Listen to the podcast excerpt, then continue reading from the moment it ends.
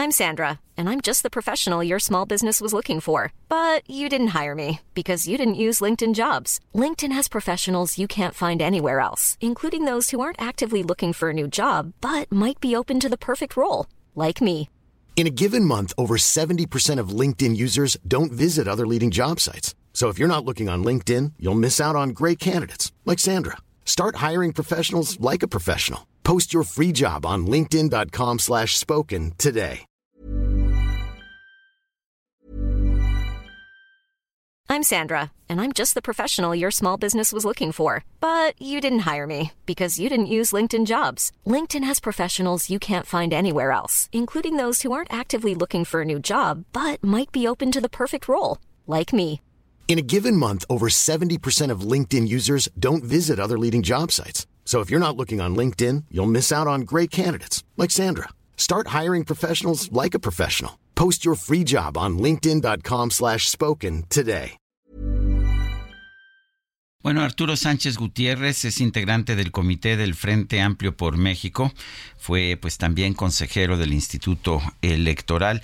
Eh, Arturo, ¿qué opinas de la determinación de, del Tribunal Electoral para pues sí permitir estos uh, estas campañas que no se llaman campañas, que se llaman de distintas formas, recorridos u otras cosas? ¿Qué opinas?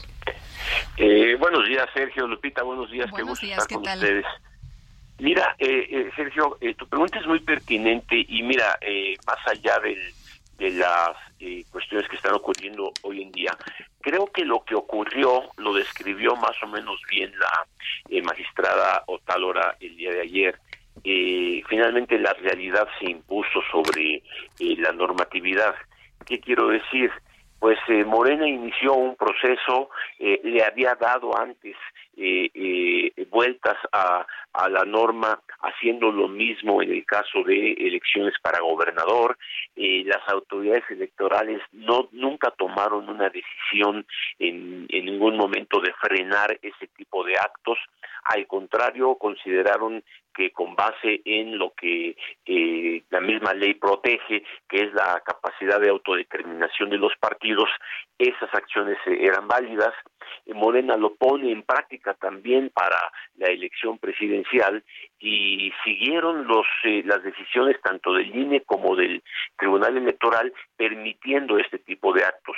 Hoy en día en efecto, eh, la oposición pues toma un una estructura similar al crear el Frente Amplio con eh, por México. Es un poco distinto porque aquí sí se eh, compone un frente, pero finalmente eh, a estas alturas me da la impresión de que ya habiendo permitido que Morena hiciera lo que eh, todo el procedimiento que está siguiendo era muy complicado por materias de inequidad este eh, frenar a una de las dos fuerzas que estaba eh, haciendo exactamente lo mismo.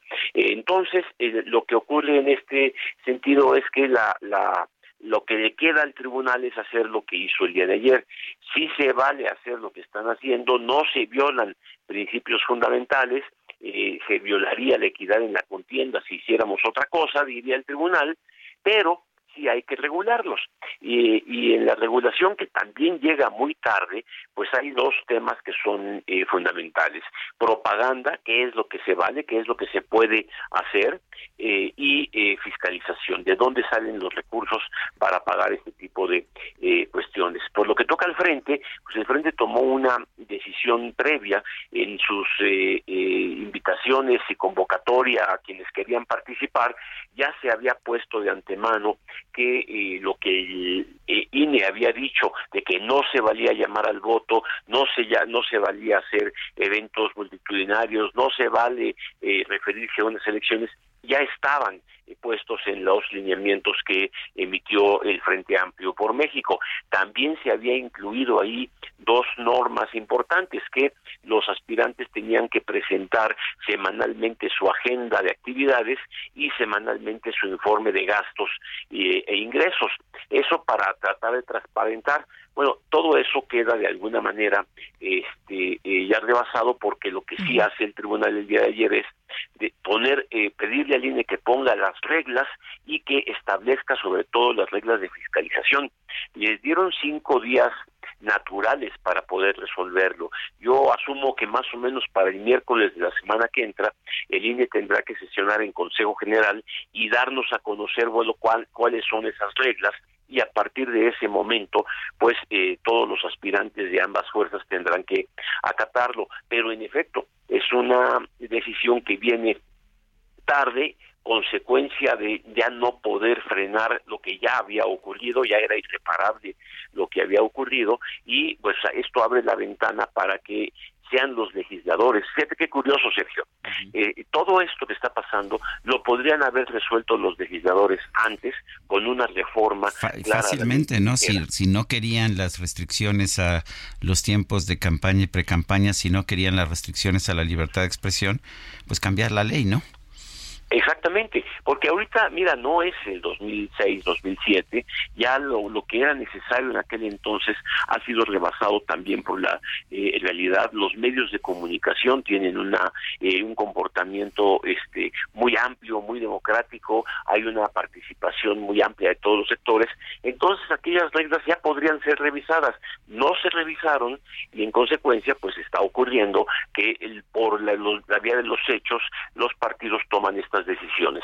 Pues sí, eh, porque tienen que respetar, se supone, eh, la, ley que tenemos, pero lo que estamos viendo son actos anticipados de campaña, ¿no? Aunque se llamen de otra manera, y los eh, estamos viendo, como decía Juchim, Eduardo Juchim, ¿no? Estamos viendo los anteprecandidatos. Digamos que estamos viendo una redefinición de lo que antes se entendía por actos anticipados de campaña y hoy ya no son actos anticipados de campaña, al menos mientras no empiece el proceso electoral. Y esta redefinición en los hechos, pues hace que lo que está ocurriendo sea, a la luz de lo que ha dicho el INE y el tribunal, válido. Y, y, y este es un poco eh, la forma muy curiosa como como están ocurriendo las cosas. Me, recuerda este la época en la que por ejemplo eh, eh, en materia de fiscalización pues la palabra precampañas no existía la palabra eh, eh, este eh, monitoreo de medios de comunicación. Bueno, se introdujo, la palabra precampaña se introdujo en, en la ley del 2007, la reforma del 2007, a propósito impulsada en parte por López Obrador con el senador Pablo Gómez, pero ahí se estableció en todos los demás países del mundo campaña es campaña en cualquier momento. Y en, las primarias de, Estados Unidos se habla de las campañas, nadie habla de precampañas. Exactamente. Bueno, en ese sentido, ¿qué ocurrió en aquel entonces? Aun cuando no estaban las palabras precampañas ni fiscalización de esos gastos, ni nada en la ley, ni campañas anticipadas, ni cosas así, el INE emitió lineamientos de fiscalización para eh, pedirles a los a los este a los funcionarios a los eh, aspirantes o los candidatos que este que rindieran cuentas aunque la ley no lo decía. No sé si recuerda Sergio Lupita la este eh, la tregua navideña que puso el INE en este en el 2006 para evitar justamente que hubiera actividades anticipadas de campaña. Bueno todo eso en el 2005 no sí en el 2005 para 2006, sí, en efecto. Este, También eh, recuerdo eh, que pues fue un criterio del tribunal. El tribunal electoral, al darle la constancia de mayoría a Felipe Calderón, dijo que el presidente Vicente Fox, por sus intervenciones, que creo que fueron tres, eh, estaba poniendo en riesgo la equidad de la elección, había puesto en riesgo la equidad de la elección. Así es. Bueno, y esto, en ese sentido, lo paradójico es que otra vez eh, lo mismo que se reclamaba en aquel entonces está ocurriendo ahorita. Yo creo que sí hace falta una reflexión profunda de cómo ha cambiado México del 6-7 para acá y cómo es importante después de la reforma del 14 volver a visualizar estos temas eh, y eh, hacer una norma que sea más amplia, que permita fortalecer la democracia, que permita la competencia, pero que al mismo tiempo acate lo que está ocurriendo en la realidad. Eh, ¿Tú serías de la idea de, que se pueda eh, hablar abiertamente en cualquier momento? Yo sería de la idea de que si se va a liberar la comunicación, entonces sean reglas parejas en tiempos claros para todos y que nadie se llame a sorpresa. ¿Qué nos sorprendió este, en este proceso? Que el presidente adelantara la, la, la sucesión presidencial. Eso es una sorpresa, ¿por qué? Porque la ley dice que no. Entonces, para que evitemos sorpresa, estando de acuerdo, liberemos las cosas y de esta manera avancemos a que no haya un eh, manipuleo de los medios. ¿Qué dirían otros? No, es que los medios de comunicación influyen mucho en el elector, como si el elector fuera alguien que no tuviera la capacidad de pensar. Pues sí, Este, pero a eh, ver, los, los medios somos unos y qué pasa con las redes y qué pasa con los medios que no que no son abiertos, eh, eh, con los medios en cable, con los medios de otros países. Que digo, la verdad es que ya tratar de censurar los medios parece absolutamente inútil y ha sido inútil además. Entonces, entonces asume- asumamos cuáles son las nuevas realidades de la comunicación eh, eh, en general y la comunicación política, la existencia hoy de redes sociales en muchas formas, la existencia hoy de acceso a programas de televisión en este en formas muy diversas que no existían antes, el radio por internet, etcétera, etcétera, y con base en esa aceptación de la realidad hagamos reglas que sean acordes a lo que se merece un país democrático a la hora de acercarse a una elección. Y eso es lo que la tarea que tenemos para adelante. Hoy por hoy tanto Morena como el Frente Amplio por México tendrán que sujetarse a lo que diga el INE eh, hacia la semana que entra en materia de fiscalizar a quienes quieren encabezar estos movimientos y que eventualmente podrían ser eh, candidatos a la presidencia de la República. Eh, una pregunta, ¿no, no es eh, peligroso que estemos entrando a una campaña, a un proceso electoral, porque ya está ocurriendo, pero sin reglas claras, en que no sabemos cuáles de las reglas se aplican y cuáles no? Tienes toda la razón, eso eh, lo que es lo que me había preocupado a mí a- este mucho. A ver, estábamos este todavía hace un par de meses sin saber qué ley iba a ser la vigente en el en el este en el 24. No sabíamos si el plan B iba a jalar o no iba a jalar hasta que se pronunció la Corte. Ahora todavía estamos en, en- en- acercándonos al inicio del proceso electoral, que es la primera semana de septiembre, definiendo normas para ver si lo que están haciendo los aspirantes a encabezar estos movimientos este, tienen que rendir cuentas o no. Es más, Sergio, todavía no sabemos si algo de lo que ya se hizo violentó la ley que pudiera incapacitar a alguno de ellos para ser candidato eventualmente. Entonces, sí, me parece que es peligroso porque pone otra vez a la realidad por encima de las leyes y, eh, bueno, la autoridad electoral tiene que tener una agarradera jurídica sólida para poder eh, gobernar el proceso electoral. Tienes toda la razón. Es un fenómeno nuevo, hay que asumirlo como tal, pero en este sentido, pues sí, eh, no es la mejor forma de llegar a una elección que, como bien dicen las autoridades electorales, otra vez es la más grande de la historia del país, porque es toda la federal más elecciones locales en todos los estados de la República. Eh, eh, pero bueno, esto es lo que tenemos el día de hoy, ya vendrán las reflexiones posteriores, incluso incluyendo esta experiencia como parte de lo que tendrá que modificarse en, una, en un ambiente más liberal, y yo diría, este tanto de comunicación como de participación política de los actores. Arturo Sánchez Gutiérrez, integrante del Comité del Frente Amplio por México, gracias por conversar con nosotros. Lupita, Sergio, muchas gracias por permitirme estar con ustedes. Hasta luego, muy buenos días.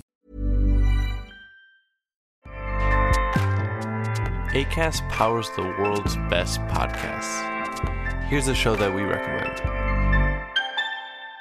The Real Housewives is a guilty pleasure for most, but if you're looking to not feel guilty about that pleasure, tune in to Everything Iconic with me, Danny Pellegrino, where I break down all the messy moments and behind the scenes antics of Bravo's popular franchise. And on Everything Iconic, I also interview celebrity guests like Kelly Ripa, Kiki Palmer, Drew Barrymore, Cameron Diaz, and more about their guilty pleasures, their past work, and so much more. So if you're pop culture obsessed and find yourself watching way too much reality TV like me, tune in to Everything Iconic with Danny Pellegrino wherever you listen to podcasts. ACAST helps creators launch, grow, and monetize their podcasts everywhere. ACAST.com.